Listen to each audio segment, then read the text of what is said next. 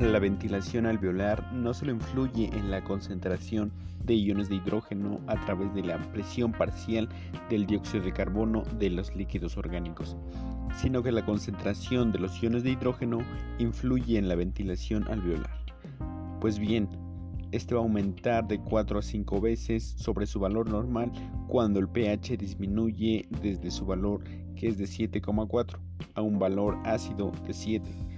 Por el contrario, un aumento del pH plasmático por encima de 7,4 va a producir una disminución de la ventilación.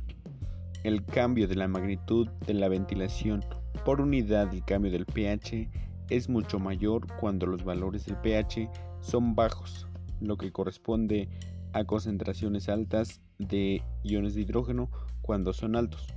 La razón de este fenómeno es que cuando la ventilación alveolar disminuye a causa del aumento del pH, o sea, una menor concentración de los iones de hidrógeno, va a descender también la cantidad de oxígeno que se añade a la sangre y la presión parcial del dióxido de carbono, lo que estimula la frecuencia respiratoria.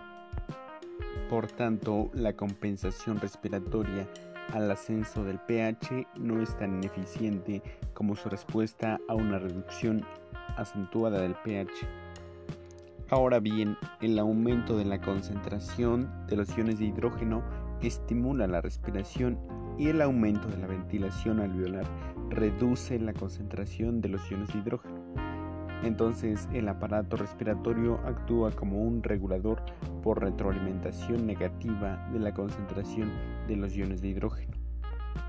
Así pues, siempre que la concentración de iones de hidrógeno supere su valor normal, se va a producir una estimulación del aparato respiratorio y esto aumentará la ventilación alveolar. Este mecanismo va a reducir la presión parcial del dióxido de carbono de los líquidos extracelulares y va a descender la concentración de los iones de hidrógeno para que vuelva a la normalidad. El caso contrario, si la concentración de iones de hidrógeno se reduce por debajo de los límites normales, se deprimirá el centro respiratorio y la ventilación alveolar va a disminuir.